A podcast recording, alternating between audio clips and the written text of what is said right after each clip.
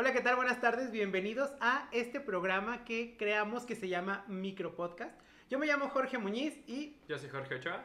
bueno, estamos improvisando, este es nuestro programa cero, nuestro programa piloto, porque estábamos muy aburridos aquí en la casa y dijimos, ¿qué podemos crear? Somos dos mentes brillantes. o algo parecido. No es cierto, la verdad es que teníamos muchas ganas de hablar de algunos temas que de pronto aquí discutimos luego en la casa y platicamos de algunas cosas y creemos que sería interesante tener más, más puntos de vista y poderlo compartir con más personas. Así que se nos ocurrió crear este bonito, bonito programa. Sí, bueno, el chiste de esto es como sacarlo a modo de plática más que nada, porque pues bueno, ya saben que Jorge tiene su, su canal en YouTube y es, este es mucha producción, ya es más profesional, lleva ya sus años ahí, entonces pues... Y para, grabar, ah, y para grabar un video ahí me tardó Más años. las horas. O sea, un video de 20 minutos y ahí me tomó toda la tarde porque lo grabo, luego soy como muy perfeccionista, quiero como que toque perfecto y lo repito y lo repito y lo repito hasta que sale como yo quiero. Entonces, mi productividad es más bien baja. mi productividad es muy baja, entonces dije, no, no, no, necesito como ay, algo más relajado, algo más de platicada. Nos preparamos un café, prepárense ustedes un café y vamos a estar echando eh, chismes y cositas que tengan que ver con microbiología. Hemos creado algunas secciones que estaremos intercalando entre algunos programas y el joven Jorge Ochoa va a ser el hilo conductor porque a mí como que se me va un poco el rollo, así que la idea es que vayamos compartiendo con ustedes algunas de las secciones, platicar de los puntos que estén ahí, les digo, una, una forma un- poco más relajada y pues nada, ir intercambiando opiniones también con ustedes para pues tener más cantidad de referencias. Sí, lo importante aquí es como retroalimentarnos en general, en, los- en todos los temas que se vayan a ver aquí. Eh, también necesitamos retroalimentación por parte de ustedes, obviamente. Estamos en constante aprendizaje. Eh, ya una de estas secciones que se va a ver ahorita, de hecho, es como... eh, vamos a estar comentarios de alguien que sepa, porque nosotros no tenemos ni idea, pero Hay pues, cosas que bueno. no sabemos de. Y es como de... A nosotros es absurdo, o sea, es completamente sin sentido, pero bueno, quizá tiene una razón de Sí, ser. no y eso es- sabemos por qué. pero pues ya más adelante. En el episodio de hoy, el episodio piloto, habrá diseñamos... ¿Se llama episodio piloto? Bueno, Bueno, aparte no les dijimos, pero en teoría tenemos que hablar de microbiología y va a estar todo como más centrado a lo que sabemos, que es la microbiología, pero somos opiniólogos eh, en, en general. Pues miren, vamos a dejarlo así. Tema principal, microbiología. De pronto, algunas cosas de ciencia y de pronto también chisme barato, porque quién, quién sabe pase una cosa así como que nos interese mucho, que sea mucho chisme barato y sí nos den ganas de todas maneras de platicar de eso. Así que es de todo, principalmente de microbiología, a lo mejor de ciencia, pero pues vamos a hablar de, de lo que nos acordemos. Sí, de lo sí, que se nos sí. Tenemos que llenar una hora. No, y los que ya nos conocen saben que, o sea, nosotros no nos para la boca de vez en cuando. Jorge por eso dice que ya, yo voy a intentar conducir, pero pues también de veces se me va el hilo. eh, pero pues Ojalá bueno, no. vemos a ver cómo no. funciona esta sinergia entre nosotros. Sí. Y también esperamos que salgan bien los aspectos técnicos, porque miren, estamos aquí el micrófono y la cámara y todo, le estamos echando muchas ganas. Sí. Pero bueno, pues vamos a, a Empezar. empezar de una vez. Te toca. ¿Qué vamos a hacer primero? Primero es nuestra primera bonita sección que se llama, primero la primera, Ok. que se llama ¿Y esto como pa' qué? Ah, ok, estoy de acuerdo. Sí, o sea, ¿y Ay, pero no pa' qué? tenemos. Se supone. A ver, déjalo anoto, Ah, porque no tenemos. Es que no hemos hecho las transiciones ni nada. Sí, no, les digo, esto nació hace media hora. am, y bueno, esto es para los visuales, o sea, para los que están viendo esto en YouTube, Claro. para los que nos están escuchando en Spotify, Apple Podcast, en Anchor, en algún otro lugar, pues eso solo van a tenerlo así, pero... A ver, desde ahorita. Algo que me estresa mucho es que Jorge pronuncia el inglés perfectamente y yo no. O sea, ¿cómo dijiste Spotify? Spotify. No, por favor. Pero en realidad esto no, tengo duda, porque, bueno, es- fíjate, ya desde que empieza el podcast, am, Spotify es, es sueco, según yo. Entonces no se pronunciaría Spotify, como todos lo sabemos, o sea, como todos los pronuncian así en el mainstream. Pues ahí disculparán, yo pronuncio. Ese sí, no, mátenme, no se, no se, no se pronuncia así, pero bueno. Entonces la primera sección se No llama... tenemos. Para YouTube vamos a hacer transiciones. Para el podcast podríamos hacer así como Hay audios. musiquita, sí, sí, Y como sí. tú cantando. ¿Y eso? ¿Cómo para qué? a ver, no sé si ahí se alcanza a ver. Esta es nuestra transición. Ahí está. Y eso como para qué. Oye, sí me corté las uñas. Bueno, poquito. Ay, no. Muy bien. Y de esta, eh, a ver, ¿qué vamos a hacer cuando, cuando digamos y eso como para qué? ¿Como para qué? Primera sección. ¿Y eso como para qué? Bueno, Resulta que nos ha pasado que hemos de repente leído todos en nuestra carrera en algún momento, ya sea universitaria, en nuestros trabajos, hemos leído metodologías, normas, artículos, cualquier cosa que de repente pues te quedas como de, ¿y eso para qué me sirve? ¿En serio es necesario? Esa es la mía, la estoy terminando ahorita. Tú sigue hablando en lo que la acabo. ¿En serio es necesario que, que, me aviente una marometa antes de procesar esta muestra? ¿En serio es necesario que yo chifle tres veces como en el cerro para poder sembrar esto? Es que sí es esto porque mira, cuando uno no sabe bien la razón y luego lees los requisitos, las normas siempre te dicen cuál es el requisito, o sea, con qué tienes que cumplir. Pero la mayoría no te explica la razón y mucho menos te dicen estrategias para lograrlo. No como estas que voy a mencionar ahorita. O sea, te dicen el requisito y tú hazlo como puedas y lo consigues. Cuando no conoces el fundamento, algunos de los requisitos sí suenan como a pues como a brujería, o sea, como a magia. Y hay unas cosas que hacemos, a mí me ha pasado, y aunque tengo un tiempo trabajando de esto, a mí me ha pasado que de pronto algún requisito, yo también lo leo y luego me preguntan, ¿y esto como para qué? Y digo, fíjate, qué interesante pregunta, yo tampoco sé para qué. Entonces, vamos a ir revisando aspectos que están en las normas y que en la medida de nuestro conocimiento vamos a ir explicando cuál podría ser el fundamento o la razón de que se encuentren, ¿de acuerdo? Si a ustedes tienen alguno en particular que les llame la atención y que quisieran saber el fundamento, nos lo pueden mandar. De momento nosotros vamos a buscar el de los primeros programas quizá. Entonces ahí está. Va. Este me tocaba a mí, ya lo terminé. Copiar y pegar, porque... Entonces... piensan que eso se detiene en algún punto de la vida, ¿no? No, jamás. La vida es copiar y pegar. Ok, en la norma oficial mexicana 251, la de prácticas de higiene para el procesamiento de alimentos, bebidas o suplementos alimenticios, hay un punto que a mí me gusta mucho, que es el 7.3, que es el de control de temperatura. Y está muy padre porque, bueno, lo que más me gusta de este punto es que hay diferentes criterios de cuál es la temperatura mínima de cocción de algunos tipos de carne. Entonces, eh, me llama la atención porque yo he escuchado a algunas personas que en Estados Unidos la FDA saca como imágenes y, ayudas, guías como para el usuario, y, con, ah, con tus termómetros y eso, ajá. Y luego yo escuché a algunas personas que dicen, ay, mira, en México no tenemos eso. No, sí tenemos. Claro que sí tenemos. Están de hecho copiados y pegados del copiados y pegados de la FDA porque... Pero, pero hay. ahí les va. Se los voy a leer y vamos a ir revisando.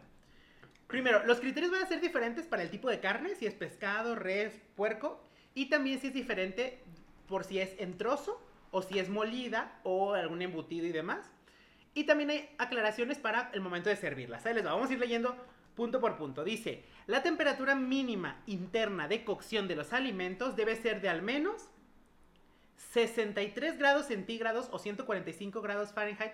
¿Se dice Fahrenheit o Fahrenheit? cómo dices? Yo diría Fahrenheit. Bueno, F. F en el chat. Dice, 63 grados centígrados para pescado, carne de res en trozo y huevo de cascarón que ha sido quebrado para cocinarse y de consumo inmediato a, solicitud del consumidor. O sea, si vas a preparar algo como que sea carne de pescado, carne de res pero en trozo o huevo y se lo van a comer en ese momento son 63 grados centígrados. Es un poquito más estricto, 68 grados centígrados, para la carne de cerdo en trozo, o sea, la carne de cerdo en trozo comparada con la de res se tiene que cocinar a una mayor temperatura. Quiero pensar que es por los parásitos que te les voy a decir. Luego, a la carne molida de res, esa es, se calienta, se cocina a más temperatura, igual 68 grados centígrados. O sea, si la carne está en trozo, la calientas a menos, es necesaria menor temperatura que si la carne está molida. Trataré de explicar ese fundamento también. Carne molida de res, cerdo o pescado. Carnes inyectadas, por si, bueno, y huevo de cascarón que ha sido quebrado para cocinarse y exhibirse en una barra de buffet. O así el huevo va a durar un rato ahí como en los buffets, pues ya.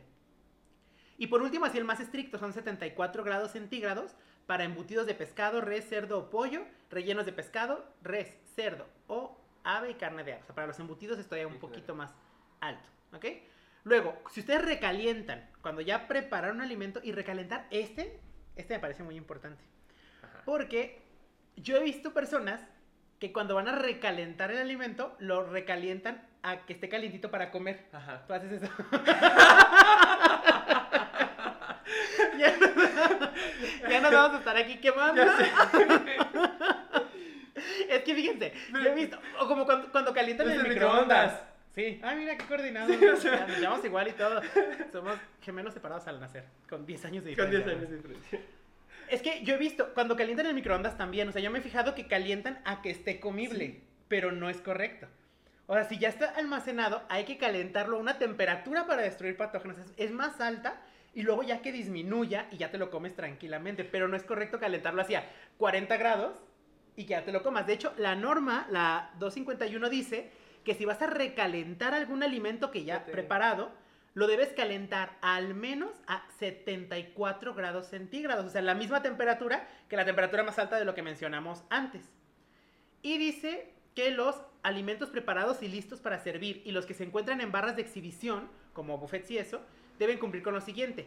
Los que se sirven calientes, mantener una temperatura mayor a 60, Ajá. que es como cuando vas al buffet y están como las sopas y Sí. eso. Y los que se sirven fríos a una temperatura de 7 grados centígrados o menos. La refrigeración es a partir de 4, De pero cuatro. poquitito arriba de refrigeración. Entonces, aquí hay de dos. O comes muy caliente o comes muy frío. pero si vas a un buffet y te lo sirven tibio, fracasaste. Aquí es o muy caliente o muy frío. Y, bueno, a ver, primero. El, el hecho de que haya un criterio más estricto para la carne molida que para la carne en trozo es propiamente la forma en la que se contamina la carne. Sí. ¿Tú, ¿A ti cómo te gustan las hamburguesas, por ejemplo? Bien cocinadas. Carbonizadas. O sea, gustan carbonizadas. Sí, o sea, incineradas. Ajá. O sea, la, la carne para hamburguesas, al ser carne molida, pues está contaminada toda, parejo. Está toda la masa. Es un genio, por así decirlo. Sí, y la verdad es que Ahora sí sí. está contaminado. Porque la verdad es que en las carnicerías y eso, pues los molinos son difíciles de Sí. limpiar. Habría que desmontarlos y yo en la vida. He visto que no se limpia. No. Y luego en la Jamás. carnicería también te revuelven carne. O sea, si quieres molida de pollo. Ah, pues mi mamá tienes- hace eso. Que es como, ah, ¿me das de las dos? Ándale. O sea, eh, pues, ah, tráete carne para albóndigas, ¿sabes? Pues de las De dos. las dos. O, de, o de una o de otra. Entonces, no sé. aunque hay, por ejemplo, salmonelas que son más frecuentes en carne de pollo y otras que son más frecuentes en carne de res, en la carne molida hay parejo, porque aparte, si tú fuiste a comprar después de la mamá de Jorge. saludos, señora. Ay, qué bien tu mamá. Ya la conozco, saludos, señora. Pero tú vas a comprar después de la mamá de Jorge, aunque a ti te pasen pura carne molida de res, pues en el molino ya hay serotipos de todas las salmonelas, ¿no? Entonces, Sí, claro. es como muy homogénea la contaminación. Pero la carne en trozo, pues solamente se contamina por La afuera. superficie. Porque el músculo, bueno, si el animal está sano, ¿verdad? El músculo es estéril. Excepto, excepto sí que. ¿Cómo puedes hacer tú cajetearla con un trozo de carne? Así que es lo peor que le puedes hacer a un trozo de carne en cuanto a inocuidad se refiere. A un, así una carne en trozo, un corte, un corte fino. Ah, es la. eh, no me acuerdo cómo. se- Bueno, golpearlo sí, pero eso es para No, o sea, pues es lo, lo de marinarla, o sea, inyectarla, Ajá, cortarla, o sea, es que eso- hacerle incisiones. Y es que eso es lo que todo el mundo hace también. Sí, Lo que todo el mundo hace es como que lo pica. lo pica, ajá, con eso, un pica, no me acuerdo la palabra pica. Pues dicen tenderizar. Eso es lo que yo pensaba, tenderize. Tenderizar. ¡Ay, esto me va a costar mucho trabajo! bueno, pero si Sofía Vergara triunfó, yo también puedo. Entonces, bueno, tal vez no, no tengo tantos. Bueno, Atributos. el- sí, no. En fin, el punto es que. sí, o- pues es que todo el mundo O lo pica. Yo he visto ajá. cuando, incluso cuando en mi familia a veces preparan carne y así, Sí, sí, pues. lo picas como para que los jugos le Sí, claro. penetren. y y la así. marinada y, o sea, el marinaje y todo eso, madres. Y, y lo pican, yo he Sí. visto con cuchillos o O con tenedor. tenedores para que le, como que le penetren los jugos. Y entonces ahí ya la cajeteaste. Entonces, si hay, por ejemplo, el criterio que dice carne de res en trozo, 63 grados centígrados, yo aclararía que es siempre y cuando se mantenga la La integridad de la carne. Porque si ya la picoteaste, yo creo que tendrías que aplicar el criterio de la carne molida, o sea, 68 grados centígrados. Ahora, yo no soy experto chef, tú tampoco, No. pero sí sabemos cocinar. Pero igual no nos sabemos los, los términos de la carne en cuanto a temperaturas. Oye, enseñanos lo del dedo. Sí, sí, sí. Esto yo lo aprendí. Estaba viendo, estábamos viendo el programa de cocina de Selena Gómez. ¿Cómo Ajá. se llama? Selena, Selena y Chef, es el, HBO Max. Ajá. Pero pues, no es promoción ni nada, pues, pero está divertido. Porque claramente no nos está pagando Selena Gómez. ¿Qué más quisiéramos? Ya Qué bueno que hacen la aclaración. Ellos estaban diciendo, oye, o sea, ¿cómo? Ya Selena. Gómez les está pagando para promocionar. por... Selena Gómez y HBO Max. Es que el chiste es que ella en, un, en uno de los episodios hizo un corte de carne, pues fino y así, ¿no? Y el señor obviamente le está explicando cómo saber... O sea, Quiero aclarar que Selena Gómez tiene un perro. Y entonces, o sea, ese perro come mejor que yo. O sea, Cuando yo he visto ese programa y luego veo lo que le da de comer al perro, yo, el otro día hubo un capítulo donde le preparó cosas al, perro, y era muy fina. Entonces yo dije, ¿qué meta? ¿Qué meta en la vida ser el perro de comer? Come mejor que yo de mi carne de Walmart, pero bueno. Entonces, ¿qué le enseñaron?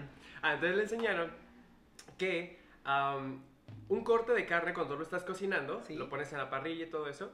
Sabemos que hay distintos términos de corte de carne. Yo no recuerdo los nombres de esos cortes, solo sé que es término medio, un cuarto. Yo, No. le, yo lo llamaría tres cuartos. Es tres cuartos en español. Tres cuartos. Medio, tres medio. cuartos. Ajá. Bien cocido. O sea, medio es lo Bien más cocido. crudo. Ajá. Bien cocido. Tres cuartos. Medio. Y cruda. No, porque falta la K. Bueno, el chiste es que pongan su mano adelante de ustedes. Ajá. Y después el, el pulgar hacen, lo tocan con el meñique. Y ese se después Pero sin apretar mucho. Ah, sin apretarlo, solo que se toquen. Después con su índice que le- les quedó libre.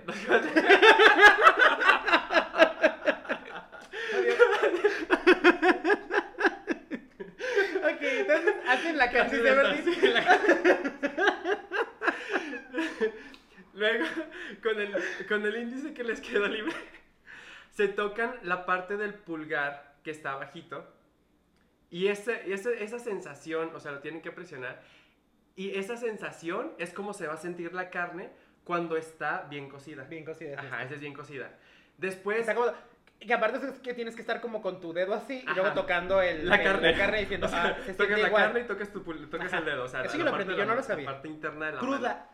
No, pues cocida. Es que no es cruda, ajá. Es que es sellada. cocida. Sellada. Pero ya lo sellada. tienes que manosear después de que ya lo cociste. Ah, fíjate. Bueno, para siguiente. Luego. Bueno, el chiste es que así, o sea, el índice, digo, perdón, el pulgar y el meñique es bien cocida. El dedo del anillo y el pulgar es, tres cuartos. Los millennials ya no nos estamos casando, no le digas dedo del anillo. ¿Así cómo se llama? Este, dile Este este. ring. Este, este dedo. Pero los que no van a verlo, lo que están escuchando No sé, nada mientras más. explicas. ¡Ay, de veras, gente! Pues es que me olvida que estamos en el audio. Hola, hola, buenas tardes a los del audio. Perdón, es que yo soy youtuber. Ah. A ver, mientras tú, yo voy a investigar cómo se llaman los nombres de los dedos. Es que yo, bueno, otra vez yo estoy pensando en inglés, el ring finger. O Sí, sea, ese entonces, es el anular, anular. Anular. El dedo anular. Pero creo que te- también tiene que ver con anillo, pero no Ajá. sé. Luego, El dedo anular es de tres cuartos de la carne. El dedo medio, o el dedo grosero, ese es término medio. Y el dedo índice con el dedo pulgar es el, es el, o sea, el sellado nada más. O sea, o sea, que- pero es literal tocarte abajo del dedo pulgar. O Sí. sea, juntas el pulgar con el meñique o con cualquier dedo. O sea, el pulgar con cualquier dedo. y, y te tocas abajo del dedo Pulgar, como en la parte gordita del dedo. ¿Cómo, cómo se llamará esta parte? ¿Tendrá nombre? Sí, tiene nombre. Es un músculo. Todos los músculos tienen Ah, nombre, ¿no? ok. A ver, músculos de las manos. Ahí los vas a buscar tú o yo. Es que, perdón, somos millennials. Como somos millennials, nosotros no necesitamos saber nada porque todo ya está en internet. Aquí está. En esto de Ay, pero no manches. Está difícil. Ni se ve. A ver, ¿qui- ¿quién sube estas imágenes a internet? Esto no se ve. A ver, la página. Esto es Pinterest. A ver, Pinterest, la colección de Genesita Bernal. Saludos, Genesita. No se ve. Quita esa imagen, no se ve nada. La abres y está así, chiquita de 2x2. Entonces, bueno, total que así es como, como saben en ese programa el, el término, ¿no? Sí, el término de la Entonces- carne. Es cruda. No, no, bien cocida. Bien cocida. Tres cuartos. Tres cuartos. medio y cruda, O o sea, o sea, cruda es así, ¿no? Sí, pues sí estaría crudo, o sea, como Pues no sellado. es nada más Pero sellado. estábamos viendo eso y es lo que yo pensaba, decía, es que, pues es que lo tienes que, tú ya le, lo estás calentando o ya lo calentaste pues, y luego lo sacas y como que confirmas la textura de la carne, pero lo tienes que, que- que tocar cuando ya se coció, entonces pues, Sí. bueno, ahí. En caso de que lo fueran a hacer, quizá podrían las usar un guante.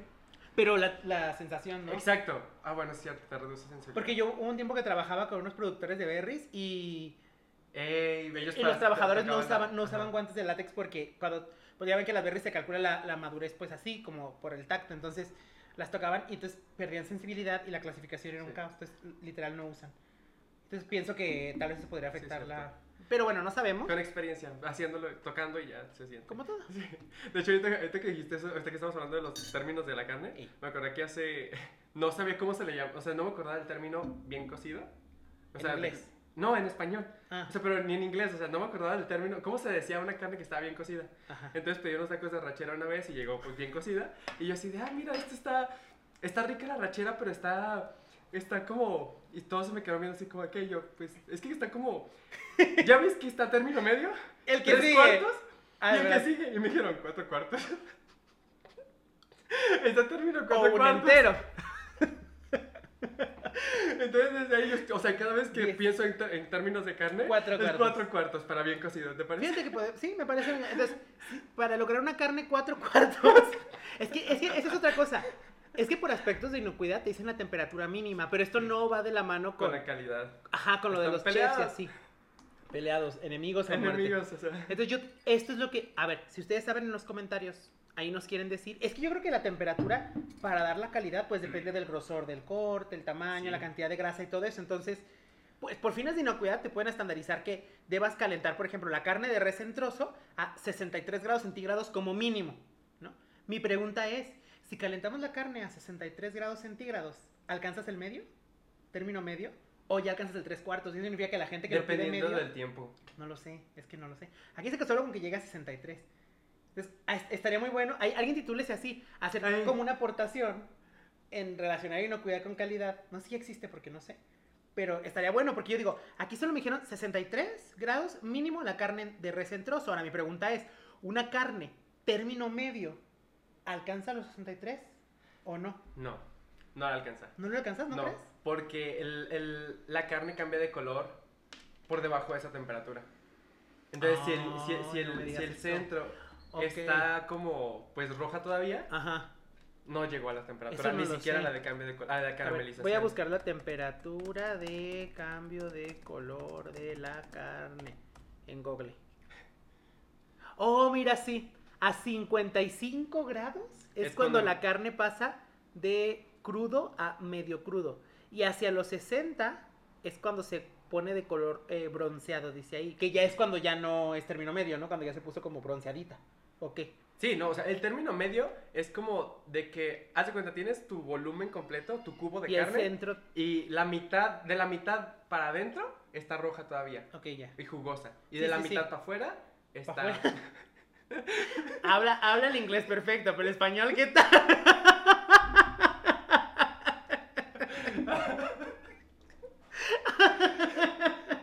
Entonces, para afuera, de la mitad para afuera. Muy bien. De la mitad para adentro está roja, de la mitad para afuera está gris. Pero, o sea, esto está padre porque dice que, a, a- ponle tú, dice, a 55 grados, la carne pasa de crudo a medio crudo. Ajá. Y luego, hacia los 60 es cuando ya adquiere el color bronceado. Entonces, pon tú que a 60, vamos a decir, alcanzas como el término medio, pues sigue estando por debajo de los 63. ¿O no? No. es que el término medio, o sea, el concepto de término ¿Medio? medio es relacionado con, el, con, con la cocción de la carne. Me queda claro. O sea, si está café, ya no está término medio. por eso digo. O sea, digo, ya, ya, está, ya está cocinada. Sí. Entonces, es que, a ver, Es que lo no que yo voy... tu pregunta. Sí, es que lo que yo voy es, ¿a qué temperatura... Ajá. Deja ¿Cuál de ser término medio. cuál- ajá, eso. ¿A qué temperatura deja de ser término medio y ya se vuelve tres cuartos? Es que, dep- es que no, no depende de la temperatura Sí. ya, depende del tiempo. Ok, pero se puede lograr que un... Porque aquí dice No, es que si te fijas, aquí dice temperatura, temperatura interna. interna. Eso, cuando dice interna, sí se refiere al centro geométrico Por del- eso. del, alimento. lo que yo digo es- sería bien cocido. La pregunta que les vamos a dejar en la mesa, usted, Háganle como quieran. ustedes ahí en su casa hagan el experimento, hagan su tesis si quieren de esto, es que yo no lo sé. O si alguien sabe, coméntenos. ¿Se puede tener una carne término medio que haya alcanzado los 63 grados centígrados? Es la pregunta que yo les Ok, tengo. esa pregunta me gusta. Ahí si alguien la sabe, porque nosotros no tenemos idea. Entonces, por eso, por eso me gusta, me gusta este apartado en, en particular, porque aunque al, al parecer como que es muy claro desde el punto de vista de inocuidad, luego cuando lo relacionamos con ya la práctica, sí como que me quedan dudas. Digo, ¿se puede tener un, un corte término medio que haya alcanzado 63? Yo creo que no. Yo, yo. yo digo que no. Yo diría, yo diría no. Yo también creo que no, pero si, si alguien sabe, que nos diga. Y si, Selena Gómez, si estás viendo esto, en tu siguiente capítulo, podrías, por ejemplo, medir la temperatura de tu carne y nos dices. Y luego, ya para, para terminar con este punto, ya dijimos lo de recalentar. Y el asunto de que dice que si el alimento va a estar preparado, listo para servir, justamente dice que de- si, si sirven caliente, oigan, díganos si ese, si ese vehículo que se escuchó, una moto, era una Sí. moto, se escuchó en el micrófono porque no estamos seguros de si estamos bloqueando bien el sonido ambiental. Si sí, o sea, si no escucharon nada y creen que estoy loco, les juro que pasó una moto. si la oyeron, pues ahorita vamos a escuchar si se oye. Si no, pues no. Ah, les decía, entonces es como los, los que se llaman como um, límites de crecimiento. ujú. Entonces, por debajo de 7 grados centígrados, las bacterias se reproducen muy lento. Y por encima de 60, o no se reproduce nada, o si lo hacen, lo hacen muy lento. Entonces, estamos como en los límites de la multiplicación. ¿sí? Si estuviera por debajo, pues eh, existiría eh, multiplicación más activa. Pero ojo, esto no mata a los patógenos, ¿sí? y eso es como un error que también he visto. Que pronto vas al buffet y es como, la sopa Ah, está ya. caliente para que no tenga patógenos. Y no, No. porque está caliente a 60 grados. Y por ejemplo, si buscamos en el programa de modelado en el Combase, la temperatura mínima, o sea, la temperatura que inactiva, por ejemplo, aquí está inactivación térmica, voy a meter a un programa de modelado que se llama Combase. Ay, que ya me sacó. Mm. Estaba aquí, ya lo tenía listo, pero es que me encanta darle clic cuando ni al caso. Entonces, si, re- si revisamos aquí como cuál sería la temperatura mínima para inactivar salmonela, me voy a meter a un apartado que dice inactivación térmica. Voy a buscar, por ejemplo, a salmonela. Y la temperatura que yo necesito para así garantizar que no va a haber nada de salmonelas es 65 grados centígrados. O sea, llegando a 65, la inactivación es prácticamente instantánea. ¿eh? Pero para salmonela, no para todos los microorganismos. Entonces déjame bajo como a 60 grados. Entonces, a 60 grados no hay como una muerte automática e instantánea. Sí va a haber una reducción en el tiempo, pero igual las bacterias pues no, mira, le toma punto, o sea, un cuarto de hora la inactivación total. Total. ¿sí? Pero eso es solo para salmonela, que no es de los patógenos más resistentes. Si nos vamos, por ejemplo, a un esporulado como Clostridium botulinum, Mm. la temperatura mínima para destruir las esporas es de 80 grados. ¿Sí me explico? O sea, ni Eh. al caso. Y, y- y puede desarrollar, pues, incluso a, a esas temperaturas. Entonces, pues, no. No estaría. No estaría. No, no, no te deja los alimentos estériles, pues, lo que Sí, no. decir. Puede haber sobrevivencia de patógenos, incluso de algunos eh, microbios termófilos y, y que son deterioradores, pues igual va a crecer. Entonces, nada más es como para reducir los tiempos de, de generación Y más bien, más bien mantenerlo- aumentar los tiempos de generación Ajá. y mantenerlo, pues, la calidad sobre todo. Sí, o sea, es- eh, los buffets como eso, esta temperatura es solo para, uno, mantenerlo calentito y que te lo puedas comer. Así, porque pues... que es caliente. Ajá. Y pues sí, para que no se te eche a perder en una hora porque está fuera de refrigeración. Es O sea, verdad. entonces, pues... Estoy de acuerdo. Y bueno, hasta aquí la gustada y bonita sección. Y eso, ¿como para qué? Y mi pregunta es, ¿y esta sección? ¿Como ¿Cómo pa' qué? Bien, esta era mi aportación. Ya, hice mi tarea, te toca. ¿Qué sigue? Bueno, la segunda sección de ahorita es una que decidimos llamarla ¿qué de? Quedé, Quedé. porque quedamos.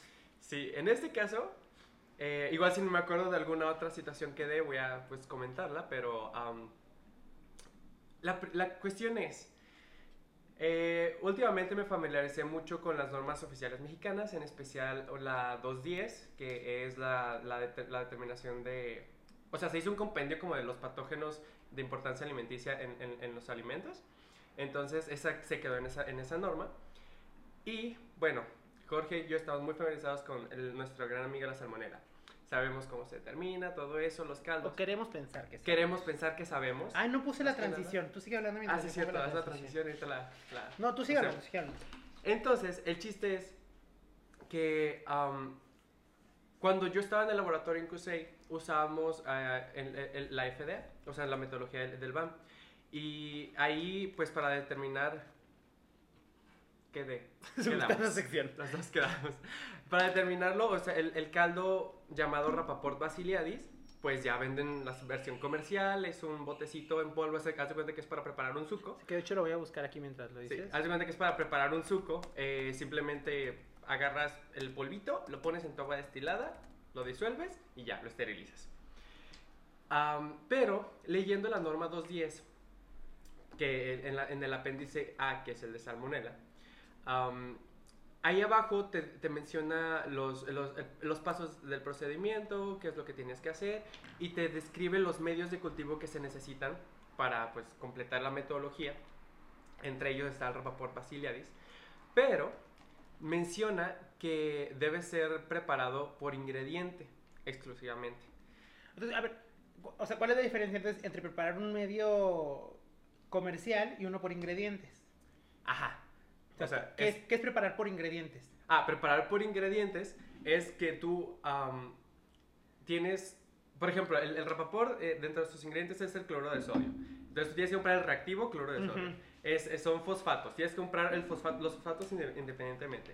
Es eh, oxalato verde de malaquita, que pues bueno, o sea, tienes que comprar el colorante independiente, lo preparas y ya, o sea, pero el ingrediente es cada uno de, lo- de los ingredientes de ese Sí. medio de cultivo en general, son los que tienes que ponérselos, pero uno por uno. Haz de cuenta que estás... eh, Sí, como haciendo un postre o algo así. Ajá, o sea, una receta de cocina. Una receta. Pero tú, yo, a mí, me- a mí que me gustan comprar las salsas de Walmart ya preparadas, las de, las de la pasta, y tú haces tu propia salsa boloñesa. Porque no Entonces, manches.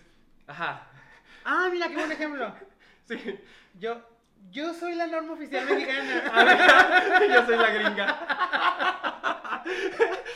No, ah, es verdad. Ok. Entonces, el punto Pero, es. pero, espera, Ajá. es que aquí sí hay una gran diferencia. Sí, Porque la tuya sabe mejor. sí, pues sí. Y la tuya tiene amor, quiero creer. Depende Vemos. para quién se la haga. Si es Y- para mí, sí. Si es para alguien más, no. Entonces, mira, vayamos a los, a los ingredientes del... O sea, pero a ver, a ver. bueno, Entonces, estoy entendiendo que lo que nos traumó, que sí, cuando yo me enteré también me quedé como de, ¿por qué? Es. Existe la forma comercial, Comercial. de caldo rapapor basilares. Tú puedes ir a la tiendita de medios de cultivo y llegar y dar cinco pesos y decir, ¿me Oiga, vendes me vende, me vende 5 pesos de caldo rapapor basilearis. O sea, lo que voy es que sí existe la forma comercial y te van a vender un polvo que ya viene homogéneo, que tiene todos los ingredientes, porque el caldo rapapor ni siquiera necesita suplementos, ¿no? O sea, vienen ya todos los ingredientes, ya están Ya ahí. está hecho. Entonces, tú lo que haces es nada más pesar el polvo, la, la cantidad que, que indique el fabricante, disolverlo en agua, medir, ajustar el pH, esterilizar y ya. Ajá. ¿Ok? Eso es comercialmente. Pero la norma dice, no, mi ciela. Así no vas a andar preparando tu medio. Aquí me pesas cada uno de estos ingredientes. Que prepara, lo preparas en solución, cada uno. Sí, a son tres soluciones. para acabarlo. O sea, ni siquiera es como de Te pide- agarra uno y todo lo pones en agua. No, o sea, te pide que prepares primero tres soluciones. madre, por así decirlo. Tres soluciones Sí, como- base, Y, y ABC. haces como agua de piña, agua de limón y agua de tamarindo. Ey. Y luego las revuelves las tres. Ajá. Y ahí está tu rapapor. La pregunta es, pero eh, ¿sí dice que es un requisito? O sea, ¿en qué parte dice que es a, a fuerzas? O sea, no es, lo que te quiero preguntar es, ¿no te está dando la opción Ajá. de hacerlo por ingredientes? Fíjate que esa, esa, esa misma duda, porque yo lo escuché nada más así como, como, como un comentario ahí en, en, en el trabajo, lo escuché como, no, pues es que, pues es que la norma te pide que lo hagas por ingrediente. Y yo dije, a ver, y ya, me fui a leerla. Y sí, efectivamente hay una parte, hay una apartada norma, y aquí la tengo y la voy a leer. Dice, en, la- en- en el apéndice A, que es que digo lo de, lo de salmonela, la- el apartado 10 dice formulaciones y preparación de medios de cultivo. Alternativamente pueden utilizarse medios comerciales. Ujú. O sea, ahí, te da la opción, ¿no? Que sí Pues puedes sí, como el, comerciales. el- el- Ajá. el otro caldo, el tetrationato, o el, agar XLD, Ajá, o el así. agar verde brillante, que ya viene en polvito. Imagínate preparar estas gelatinas solas. Sí, no, pues no. Pero inmediatamente ahí dice medios comerciales, con excepción del medio RBS, Rapaport ¿Por Baciliares, qué? Ya que en el punto A, punto 10, punto 2, punto 1, punto 2, Bueno, desde el puro nombre del punto ya quedé. se indica Sí. que, quede prepararse, que debe prepararse por ingredientes. Y ahora. A ver, vamos nos, a... vamos- nos remontamos al punto 10, punto Ah, 2, punto 10, punto 2, punto 12. 10. Me encanta porque aparte hay gente que esto se lo sabe en memoria, o sea, ahí Ya se me sé. pone una arrastrada, de pronto me dicen, el punto A, punto 10, punto 2, punto-". y yo, a ver, ¿qué? Concéntrate. No me traes el nombre. ok, llegamos al punto S, y luego, En el punto S dice preparación. Preparar por ingredientes y disolverlos en agua. Y ya, esa es, esa es tu justificación. o sea, dice, lo vamos a hacer por ingredientes porque el punto 10, punto 12, no sé qué, dice, Dice preparar por ingredientes. y disolverlos en agua. Pero ¿cuál? Ah, mira, pues por Espérate. eso te digo que sí Ahí. quedamos. Porque, por ejemplo, si nos vamos al, al, Ah, es que el agua peptonada amortiguada también la tienes que preparar por ingredientes. Sí, pero a ver, ve a otro. El, ¿También? Sí, el EPW se tiene que preparar por ingredientes también. mira. ¿Por qué? A ver. Disolver los ingredientes en el agua y calentar si es necesario. O sea, y aparte. A ver, pero bueno, vamos a volver Bueno. ahorita al, al caso Rapaport. Ajá. Entonces, tú, tú haces tus tres fórmulas, que no se las vamos a leer aquí si ustedes quieren leer, o sea, vamos a decir los ingredientes, pero el punto es que nosotros hemos hecho una comparación. Yo aquí tengo abierta la ficha técnica de el caldo Rapaport Basiliadis que vende eh, este laboratorio, ¿cómo se llama? Este- Esta, esta marca que es Neogen, ¿no? Esos tampoco nos están pagando, estaría bueno. Ahí si alguien de Neogen nos está escuchando, pues, oigan, ya dijimos. Entonces, ahí te va. Yo te voy a decir los ingredientes del Neogen Ajá. y tú me vas a decir si están incluidos en los ingredientes del... Ah, porque a lo mejor hay algún ingrediente que pon tú que no. Sí. ¿Ok? Entonces ahí va. Peptona de soya, Ligero enzimático de soya. muy bien. Como cloruro de sodio, Ajá. Fosfato monopotásico de... so- No, no, no. Monobásico de... A ver, fosfato monobásico de potasio, Sí. fosfato dipotásico, Ajá. cloro de magnesio Ajá. o cloro... Sí, Sí, cloro de magnesio. Anhidro. Sí. también. Ok. Verde malaquita. Ajá. ¿Falta algo? No. O sea, son los mismos. Sí. Exactamente decir, los mismos. Sí, la versión comercial sí tiene los mismos ingredientes, sí, igualitos que te está pidiendo la norma. Entonces, ¿cuál es la razón de hacerlo por ingredientes a fuerzas? Es que no estoy entendiendo. Si alguien, a ver, si alguien de ahí de sus casitas, si eso sabe, conoce a alguien, si, alguien trabaja en la propia Secretaría de Salud, es que, pues quedamos. O sea, y entonces tú en el laboratorio donde trabajas, sí lo hacen así siempre. Sí. Porque acá en el laboratorio nosotros no, pero porque seguimos el BAM. Ey, exacto, es lo que te decía. O sea, son dos metodologías para lo mismo. O sea, para buscar una salmonela que debe estar por ahí. o Sí, bueno, se o debe parecen, se ahí. parecen bastante. Pero esa Pero, parte... pero, ajá. Fíjate que- y, no. se, y no se me ocurre por qué. Y Y aparte, y aparte la tienes que preparar el mismo día. Sí, tiene que ser preparada el mismo día. O O sea, sí la preparas y la usas. pero bueno, ¿por, qué tiene, te por qué dices. tiene que ser par- por qué tiene que ser el mismo día? Pues, sí. No hay nada, según yo, eso, eso tú eres- tienes más conocimientos respecto a los ingredientes y todo eso que yo. Pero pues según yo no hay nada que se pueda degradar como de que en 24 horas, ¿sabes? Todavía fuera el, el, el, el o el, el Müller Kaufman con de, el... de pronto, o sea, de pronto a lo mejor eso, eso de prepararlo, el, preparar los medios el mismo día que los vas a usar, sí es como la mejor recomendación. Ah, claro. Porque se forman menos, se, se oxidan menos y todo eso. Quedan más bonitos. Sí, o sea, voy de acuerdo en, en eso. Pero no, no entiendo por qué, qué necesidad de prepararlo por, por ingredientes. Fíjense, aquí, aquí tengo, más que el, el libro de, de- para los que están en YouTube y para los que no, pues se los narro. Tenemos aquí, ay, voy a botar la- Tenemos aquí, ay, y si, y si es porque está sacado de aquí. Tenemos, tenemos el libro de Microbiología Sanitaria, Agua y Alimentos, volumen 1, del doctor Eduardo Fernández Escartín, en paz descanse. Notable microbiólogo, padre de la microbiología sanitaria en México, si es como la Biblia, se sabe. Y entonces, yo, yo entiendo porque este libro es muy antiguo, entonces, de pronto sí, sí aquí en este libro te, te dice cómo preparar los medios de cultivo literal, así como por, por ingredientes. Y entonces, sí vas viendo cada uno, incluso hay algunas, algunas fórmulas este, muy, muy curiosas que me, me gustan mucho.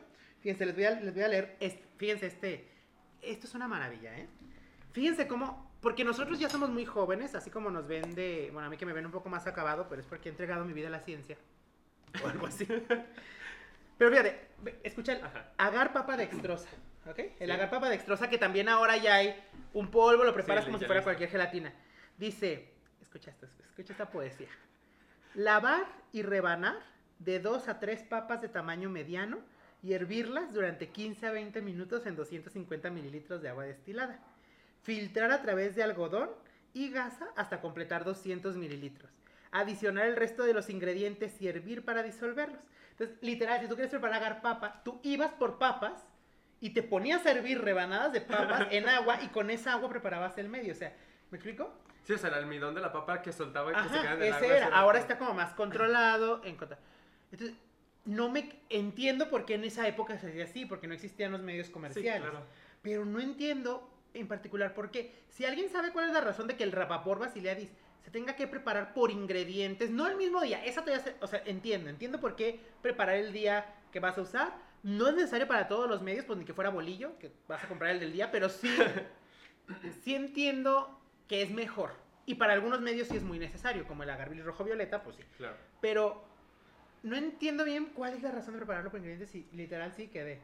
Así, estoy Yo, sin palabras, no sé. yo eso, esa, esa pregunta, o sea, esta información, este que dé, lo tengo desde hace como, desde hace como cuatro meses. Fíjate, Y no sé. sigo, no sé. sigo quedando, o sea, todos los días. A veces a las 4 de la mañana me despierto así como de, Ay, sí. ¿por qué? ¿Por qué razón hay que ¿qué va preparar el rapaport por ingredientes? O sea, a mí lo que me tortura, lo, que me tortura mucho de la norma es que diga eso. Con excepción del medio Rapaport Literal. Basiliadis. O sea, Hace ¿por qué te hace esa aclaración ahí? De que es el único medio. Y, y la cosa es, ahora, si ustedes dicen, no, es que a fuerzas el rapaport se tiene que preparar por ingredientes, mi siguiente pregunta es, ¿por qué existe el rapaport comercial y por qué el BAM sí permite, permite. que sea comercial? Si es que es tan importante prepararlo ingrediente por ingrediente, pues ¿para qué existe el comercial? No debería existir. ¿Y por qué la FDA sí permitiría el medio comercial? O sea, no... Un quede que se resuelva, nos va a conectar con, con otro. otro sí, porque no, mira, aquí otro quedé es ese, fíjate. Ahorita que lo ¿Por qué mencionas. existe? No, no porque Ah. existe, sino la, la, la, la FDA o con su, con su BAM y, el, y la las normas mexicanas. Sí, bueno, o sea, se la ese pasan podría, ser, ese podría ser, pero hay partes que no. Ajá, pero lo que, lo que nos daría un beneficio Porque a nosotros, más rápido o sea, ajá, como, bueno, en cuestiones de laboratorio, de, los, de, de las cuestiones técnicas, que eso, eso es un beneficio enorme, o sea, prepararlo nomás en polvito ya. O sea, quedamos, ¿por qué México, por qué Secretaría de Salud nos obligas y no le copias a eso? O sea, ¿por qué no copias eso del O sea, es que a lo mejor sí hay un fundamento, pero no lo conocemos. Entonces, habrá que ver. Ah, de- déjame nada más ya para concluir con este punto, revisar cómo dice este libro del doctor Escartín, porque a lo mejor el doctor Escartín nos saca de, Ah, de esta duda con este anti... Pero tengo que ojear con cuidado porque esa es una de las reliquias. Es un horrocrux, de hecho, si juntamos... Bueno, ya basta, eso es, es un chiste grosero porque estamos atentando. Eh, Yo, yo temo... el- Un día me van a cancelar porque yo digo tanta cosa. Ya el día que me cancelen, pues ya veré si pongo un puesto de tacos o algo. Pero mientras, vamos a revisar este horrocrux.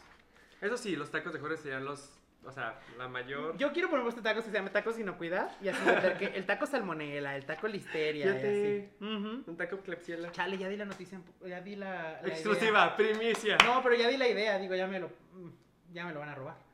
Ya. Patentado. Voy a ir a la oficina de patentes saliendo de aquí. ¿Qué, qué estamos buscando? El, El caldo. Dice que R Ay, el caldo selenito. Sí, uh, ya, eso ya ni se usa. Bueno, lo voy a seguir buscando, pero no lo encuentro. Caldo para esporulación. cal- ¿Pero por qué? ¿Por qué Está por orden sigue? alfabético, Pues ¿no? sí, pero ya P, Q, R, S. Oh, a veces. Tetrationato, novobiosina, tri- pero ya T, o sea, ya la T ya no. Bueno, voy a seguir buscando mientras vamos, pasamos a la siguiente sección y en caso de que haya algo que les tenga que notificar. Si no les digo nada, es por dos razones. O porque no lo hallé, o porque no hay una, no hay un comentario importante que decir, ¿de acuerdo? ¿Cuál es la siguiente? Bueno, nuestra Sección. siguiente Ay, deja- y última sección se llama Chismecito. Ya es el, ya es el, eh, a ver, yo, yo esa, esa, esa, esa transición está en la, la libreta. Estamos escribiendo en un cuaderno y lo ponemos en la cámara para que Los que estén Prometemos que la siguiente ya va a tener un poco más de, un poco más de, de, ¿cómo se dice? Pues de diseño, vamos a echarle un poco más de ganas a eso porque sí, la verdad, mira aquí a lo mejor RS, que tiene como un índice así medio curioso. Rap... Pues no, Chismecito. pero acércalo más porque no. Chismecito. ¿Y ¿Lo escribiste bien? ¿No tiene falta de ortografía? No sé, según yo sí. Chismecito. No, sí está bien. Sí está bien. ¿O no? Quedamos. Bueno, no lo encontré, pero Bueno. lo voy a seguir buscando. Pero a ver, véame platicando los Bueno. chismes. Entonces, chismecito. Para los que han llevado clases con nuestra queridísima doctora Felia Rodríguez, am, este, es en, este es en su honor, de hecho. am, vamos a Sigue viva y todo, ¿eh? No, Ah, sí, o sea, no es en su honor, es así póstumo. No, Saludos no. a doctora Ofelia, ella sigue ahí, gracias a Dios, todavía con nosotros. Este, no, sino porque a e- ella le gusta mucho eso como de los chismecitos de la- de la- de la- del Food Safety News. Entonces, a mí se me ocurrió, hoy en la mañana que me desperté y estaba haendo mi cafecito y desayunando. Y Se nos ocurrió ahorita, estamos haciendo Sí, esto a las así, seis de la mañana. que no teníamos nada que hacer esta tarde. Vamos a ir al cine al rato, pero si, si hubiéramos ido al cine más temprano, esto no existía. Y lo que hice fue que revisé mi correo y estoy suscrito a la revista de Food Safety News. Entonces lo que voy a hacer es, voy- vamos a estar como sacando chismecitos de ahí, o sea, de que un recall de esta, de de esta, de esta cosa, o de la, de la misma FDA también. Ay, de México estaría interesante, fíjate. Pero pues Ahorita México casi no lo hace. sí. Ajá. O sea, México no, no anuncia esas cosas, no se preocupa tanto. Entonces, ah, tengo cuatro aquí que me parecieron interesantes, así la ojeadita que les di. Entonces, pues vamos con el primero. Es un brote que es. Este, este me llamó la atención porque es en un yogur orgánico y local. Entonces, No, consume pues es que no, perdón, pues no va a estar el rapaporta aquí. ¿Por qué? Porque en estos tiempos solo se usaba el Selenito selenito y el tetrationato. Igual lo vas a ir buscando, pero a lo mejor no va a estar. Porque ya encontré el selenito obvio, pero el rapaport no. Pero a ver, tú síguele. Ah, mira.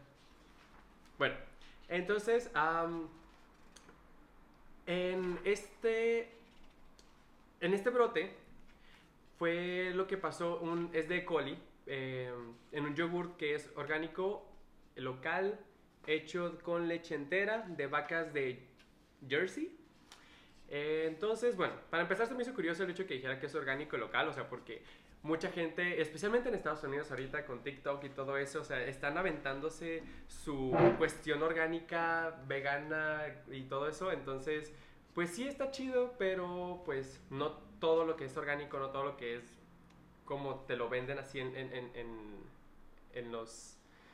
Con, en el- las con la redes sociales, ajá, con la distinción eh, orgánica. significa que va a ser saludable siquiera, o bueno. Es que, a ver, primero, yo, yo no tienen la relación. una Yo quiero decir algo. Vamos viendo. Si nosotros revisamos las estadísticas, Ajá. hay tres tipos de peligros, ¿no? Sí. Físicos, químicos y Y biológicos, biológicos. ¿verdad? Entonces, si nosotros revisamos, por un lado, las estadísticas de qué es lo que enferma más a la gente, o sea, más del 85% de todas las enfermedades transmitidas por alimentos son por peligros biológicos, ¿ok? Ujú. Los peligros químicos representan, si acaso, el 5 6% de todos los brotes. Pero luego, si por otro lado nos vamos a, a- a revisar los artículos que hacen encuestas a la gente sobre qué les preocupa más, en primer lugar les preocupan más los peligros químicos. ¿Sí me explico? O sea, y en segundo o tercer lugar Eh. están los peligros biológicos. Es decir, lo que más les preocupa no es lo que más les enferma. Pero todo este asunto de la distinción orgánica, que, que no, estoy, no estoy en desacuerdo, yo entiendo el fundamento y entiendo de cierta manera la preocupación, pero sí creo que no es lo más, no es No es- lo que impacta más a la salud de momento. Claro Sí. que hay legislación y todo para que eso no ocurra, pero a lo que voy es, la gente luego lee, las personas, si tú me estás escuchando y crees esto, de pronto lees la distinción orgánica y orgánico está en relación a que han cuidado las sustancias químicas que se utilizan durante todo el ciclo productivo. Hay algunas que no están permitidas por la distinción orgánica, a pesar de que hay evidencia de que no afectan a la salud bajo ciertas condiciones de uso. El distintivo orgánico no te permite usarlos, bueno, no lo usan y entonces obtienes el distintivo orgánico. Pero eso no lo extrapola a que no tenga peligros biológicos. Sí. Es otra cosa. Es más, hay veces que por atender particularmente el requisito del que sea orgánico, no utiliza ciertas sustancias que podrían resolver un problema de peligro biológico. Entonces, ahora sí, particularmente en este caso de este brote, En este caso dice que eh, una, una eh, fábrica de lácteos que se llamaba Pure Erie, porque ya cerró. porque ya cerró, ajá, dice que cerró en Washington, es bueno, estaba en el estado de Washington, Ajá. ha cerrado para siempre, aquí dice. Y porque eh, empezaron las infecciones de por E. coli en mayo. No dice si fue una E. Pero, coli. pero dice Ah, cuál, cuál E. coli. Va a ser la, la- la- Creo que arriba decía. Mira, no dice aquí, pero es la que pasa, es la que causa el síndrome hemolítico. Ah, el ok, sí, es una E. coli patógena, porque es otro punto, o sea, la mayoría de las E. coli no hacen No son daño. patógenas Pues, transmitidas por alimentos. Sí, bueno, claro. o sea, asociadas Sí, por sí, alimentos. Ajá. Sí, sí, te llega una E. coli a las vías urinarias, pues, Pues ahí, ajá, no importa cuál sea. no, es así, fracasamos. Pero, entonces, estamos hablando de una E. coli patógena Ajá, en, En yogur, en, en este yogur. caso. ¿Qué, qué, cuándo? Eso ¿El 2 de fue desde agosto? mayo. Eso, eso fue el 2 de agosto, pero empezó en mayo. El brote Ok. comenzó en mayo. Entonces dicen que el 24 de junio había ya 17 confirmados de este brote, 10 de los cuales eran menores de 10 años. Porque este patógeno particularmente afecta, a los niños. infantes. 10 de los 17 tuvieron síntomas severos y fueron hospitalizados. El Departamento de Salud de Washington pues no ha, no ha dado la edad exacta de, de los hospitalizados. Entonces, los 17, de los 17, 4 desarrollaron el síndrome urémico hemolítico, que es un, típico, es un tipo de fallo renal y Sí. que puede ser fatal. Tres de ellos son de Arizona, que se cree que ellos se infectaron de contacto por persona a persona por haber ido a Washington de viaje. O sea, que no viajen coronavirus y todo eso. Ellos se van y se enferman de coli. Fíjate. Entonces, ah, en Pero ¿por qué, ¿por qué creerán que fue de persona a persona? pues... O sea, ¿no comieron ellos yogur orgánico? Pues yo creo que no. Pues bueno, no. me imagino, ajá, o sea, O no a lo fue- mejor no. pero bueno, igual se encontraron con, o sea, ya con, con la trazabilidad, pues fueron, vieron que es la misma E. coli del yogur, pero que ellos no, No lo sé, habían pero- consumido. Ajá, es que al final es eso, o sea, dirían que fue de persona a persona porque cuando, cuando se está estudiando un brote, investigan, o sea, Sí. le preguntan a la gente qué comieron, bla, bla, entonces, si esos niños no consumieron el yogur orgánico, pero igual tienen la cepa del brote, entonces Ajá. asumo que por eso asumen que Que es, fue por persona a persona. persona a persona. Lo mejor sus papás sí lo consumieron, que Eh. a los papás no les causó más que una gastroenteritis X que se les quitó, pero a los niños sí desarrollaron el síndrome único. Fíjate, en en eso no, en eso no, no me había puesto a pensar que, O sea, que que esa combinación de contagio, ajá. factores. Pudiese darse. Sí. Am, la mayoría de las personas enfermas se reportaron haber consumido el, el yogur orgánico hecho por Pure Erie, Erie Dairy perdón, en Washington. Y bueno, en su momento el yogur fue retirado del mercado, ahora pues ya no existe esa, esa fábrica más. Ah. Eh, en Facebook, ah, y los, los de la marca dieron un, un, un- Como un comunicado. Un comunicado, eso, un comunicado en el que agradecían las- el, el apoyo que les dieron las, las personas y pues durante los años y todo eso, y que iban a estar vendiendo las vacas. Ah. ¿A quién se las van a vender? Pues no sé, dice, van a- vamos a vender las vacas. ¿Para, ¿Para hacer más leche o para hacer carne? Pues tuve carne, ¿no? Ya Pues lo no último. Entonces, el comunicado que ellos, que ellos aquí ponen es, ah, como ya pro- probablemente ustedes saben, nuestra familia ha decidido retirarse y empezar una nueva era, una nueva Era, era, porque incluyentes somos. entonces, no vamos a decir nueva era, vamos a decir nueva, una nueva nueva era. Era, Nueve y era. vamos a cerrar nuestra fábrica de lácteos. Nos sentimos muy desafortunados que pues no- hemos tenido que vivir nuestro pequeño sueño y que ha sido un negocio exitoso basado en... en ah, no, nos sentimos muy afortunados de haber vivido nuestro pequeño sue- sueño y que fue muy exitoso en, junto con nuestras creencias personales. Am, así que debido a esto pues estamos viendo qué vamos a hacer con las vacas de, en, esta, en esta pasada, en esta Me encanta, semana. o sea, me. Estamos orgullosos de decirles que tenemos una, una gran, gran este, cantidad de, de hermosas vacas que, son 18, que tienen 18 años y que han estado con nosotros nuestro viaje completo. Ellas Si a van- usted le interesa comprar una, llame. Llame a este número. Es que fíjate, es, es como. es- está como padre estar revisando el comunicado de la empresa y así, que ahorita, lo- ahorita continuamos. Pero es- está padre porque sí nos pone en perspectiva que es que hay negocios que cierran. O sea, cuando hay problemas de inocuidad y demás, hay negocios que cierran, hay familias que pierden sus empleos. Me imagino que ellos tenían su empresa que además le daba empleo a varias personas y al final todos se ven afectados. Las víctimas del brote, las empresas que cierran, la gente que trabajaba para ellos. Entonces, sí, la, la inocuidad no es nada más el alimento contaminado y ya, sino es todo lo que conlleva y la consecuencia también social, económica y demás. De hecho, fíjate, aquí dice que las vacas, ah, bueno, que tenemos una gran cantidad de vacas que son, tienen más de 18 años. Ellas se van a quedar con nosotros y disfrutarán de un retiro lleno de pasturas de lujo. Ay, sí, Eso dice. yo creo. ¿Y de dónde va a sacar para pagar las pasturas si está en bancarrota? Bueno, aquí no dice que está en bancarrota. Se dice Bueno, que eso cerró. sí, eso le valió. No, yo ya no me voy a preocupar por el maldito yogurto orgánico. Yo también me retiro a pastar. Fíjate. Mira, dice, nuestras prácticas especiales nos dieron la oportunidad de amar a estas preciosas niñas por muchos años. Se refiere a las vacas, quiero creer. Este, pero fíjate, esta parte se me hizo interesante. Dice, no cerramos por ninguna de las agencias de- gubernamentales. Tampoco encontramos ningún error o ningún problema con, nuestro, con nuestros lácteos. Nosotros decidimos que ya era tiempo de enfocarnos en nuestra familia. Ay, ajá. Muchos de ustedes cumplen, ah, digo, muchos de ustedes han conocido a nuestro, conocieron a nuestros niños cuando eran este, infantes. O bueno, estos bebés, no sé cómo se les dice en español a los... ¿A los becerros?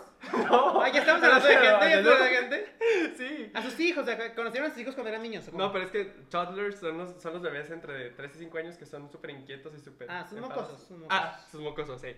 Muchos de ustedes conocían a nuestros hijos como mocosos. Ah, ok, sí. Este, y ahora ellos están trabajando, están en, en- en la prepa y en la universidad. Es asombroso cómo el tiempo vuela. Ay, señora, ya. No, podíamos, sea- no pudiésemos estar más agradecidos del apoyo que hemos recibido por, a través de los años. Ustedes Ay, no, son la están razón. el comunicado como, como si hubieran recibido un premio. Ya sé, Quiero agradecer a mis papás por haber comprado esa vaquita que yo soy. la vaquita que tenía la Ecoliberty. Fíjate, mira, qué extraño. Pero ¿por qué dice? Es que se me hace, o sea, fíjate, a mí lo curioso de este chismecita Sí. es esta parte del comunicado que ellos dieron que es muy como Del corazón. el del corazón. Y justo aquí abajo dice, y después de la línea de, porque ya están citando, se imagino que y pegaron pues el comunicado de, de la, de, la, de la empresa y Ajá. lo pegaron pues en, en la noticia. Pero después pues terminan de citar, en APA y todo así. Terminan de citar y dice, el Estado continúa las investigaciones. Claro, pues claro. Entonces, o sea, no estoy entendiendo mucho como a dónde va este mensaje tan bonito, porque es un mensaje muy bonito. O sea, No, sí, está, así- sí está padre. Sí cerraron por el brote. Yo quiero pensar que sí. Pues sí. O sea, Es que ver, ah, porque aquí, o sea, ya eso fue eso fue el comunicado que hizo la empresa. Aquí ya siguiendo con lo legal, dice que, que hay una demanda eh, civil en, que fue puesta por los papás de dos niños, uno de tres y uno de un año, que ambos fueron hospitalizados y desarrollaron el síndrome urémico- urémico-hemolítico. Entonces los dos niños comieron en algún punto ese yogur y se enfermaron con el- el- la cepa de E. coli del brote, Sí. según el- la disputa legal que tienen. Ah, los niños, esos niños hospitalizados se están recuperando y pues dice su futuro es incierto de acuerdo a la demanda. Eh, se- este- esta demanda está en la Suprema Corte de Washington, eh, es en contra pues de, de esa empresa. Am, O sea, porque, digo, miren, la verdad es que cuando muchas empresas les pasa esto de que eh, son, son relacionadas con algún brote, caen en negación. Y luego lo que hacen es que hacen una inspección así de rápido en sus instalaciones y demás, y muchas veces no encuentran nada. Pero es que, miren, ahí les va. La cosa es que las fuentes de contaminación no están operando permanentemente. Una característica de la contaminación, bueno, hay tres características de la contaminación microbiológica, espontánea, indeseable y accidental. Y eso de que sea espontánea quiere decir que, a ver, si ustedes, no es el caso, porque en este caso yo no, no conozco el proceso, pero creo que lo más probable es que E. coli 157 es microbiota normal, o puede ser microbiota normal de los intestinos Las de las vacas. vacas. Entonces, creo que lo más probable es que se contaminó de ahí, ¿no? No creo que hayan sido eh, trabajadores que no se lavaran las manos y así. Pero les voy a poner este ejemplo como para que se den una idea de a qué les digo que las fuentes de contaminación no están operando todo el tiempo. Imagínense que Jorge, hipotéticamente Jorge Ochoa, es una persona que no se lava las manos. Sí lo hace, pues, pero hipotéticamente, en mi ejemplo. Bueno, no sé, no me consta. Ay, Yo sí, quiero pensar, quiero manos, pensar. Entonces, este, vaya, si de pronto no lo hiciera, él va a estar como manipulando producto, pero no lo va a estar contaminando todo el tiempo con patógenos, o sea, por ejemplo, con una salmonela, porque él en este momento no tiene salmonelosis. Entonces, si tú la siguiente semana te enfermas de salmonelosis, entonces en, esa, en ese tiempo sí vas a estar contaminando, pero si después te curas, ya sea tú solo con tratamiento, de ahí en adelante ya no. Entonces, digamos que durante una semana tú estuviste contaminando el producto con salmonela. Luego ya no. Ocurre el brote y vienen después a investigar y a revisar y ven que todo el mundo se lava las manos, les toman muestras y demás. Dicen, no, es que no encontramos fallas. Es que en este momento, momento. que hiciste la inspección, pero no hay manera de regresar el tiempo y ver si las fuentes de contaminación en ese momento estaban operando. ¿Sí me explico? Entonces, la verdad es que sirve hacer las inspecciones, pero no encontrar nada durante la inspección que se hace posterior a un brote, no te libera de un brote. Pues la, la, la falta, la ausencia de La ausencia de evidencia no es es evidencia de ausencia. Entonces, pues bueno, ellos dirán que no cierran por eso, pero sí cierran por eso, porque mira, si no, que si eran exitosos, si vendían, si les iba bien, ¿por qué cerrarían? si tenían 18 años, digo, no, no anda cerrando un negocio de 18 años, ya nos aburrimos, vamos a hacer otra cosa. A lo mejor No. a quien sí, pero yo no, mira, yo sigo aferrado al canal de YouTube y ya. bueno, bueno, ¿cuánto tiempo lleva este podcast? Porque creo que ya, ya rebasamos la hora o algo así. Una hora. Sí, ya, se acabó. Muy bonito y todo, pero tenemos que hacer nuestra vida. Entonces, Nada, pues este es nuestro proyectito. Vamos a estarlo haciendo yo creo que una vez por semana. Probablemente Sí. lo grabamos los sábados. Los sábados yo doy clases en la mañana, entonces ya me toca pa- pa- parar, bañar y peinar. Entonces ya estoy peinado. Entonces ya. Pues aprovecha. Aprovechando, ya me bañé, ya me peiné. Sí. Entonces toca hacer el podcast, así que estaremos subiéndolo todos los sábados, sábados o domingos. Sábados, domingos. depende Estaremos subiendo vaya. nuestros el podcast y también el video a YouTube para que usted lo vea en su en su medio de preferencia. Hay gente que, que es, que es buena haciendo cosas y en el, en el fondo tienen el podcast, eso pues el audio, pero para los que nos gusta como a mí ver de repente las caras o algo así, es como de YouTube stickers, ya saben, ¿no? O sea, Muy bien. Se presta. hacerme stickers como diario. Entonces, bueno, recuerden, el canal de YouTube es Microcity y pues ahí también encuentran las clases que doy, videos editados de vez en cuando, que ya se me ocurre subir y demás. Y ahora, cada semana estaremos subiendo este bonito programa y también en el podcast, que el nombre es Micro, pod- micro podcast. Micro Podcast, Micro que es, podcast. ¿cómo dijiste? Una, una parte de la Microcity, de mi microciudad. Es, es una de las colonias de Una de las Microcity. colonias de Microcity. Bueno, pues les agradecemos mucho que hayan estado aquí. Eh, recuerden, yo soy Jorge Muñiz Y yo soy Jorge Ochoa. y muchísimas gracias. por habernos visto. sí, y Escuchado, escuchado. Y nos vemos, nos vemos y nos oímos Nos oímos la siguiente semana. Y adiós. Bye.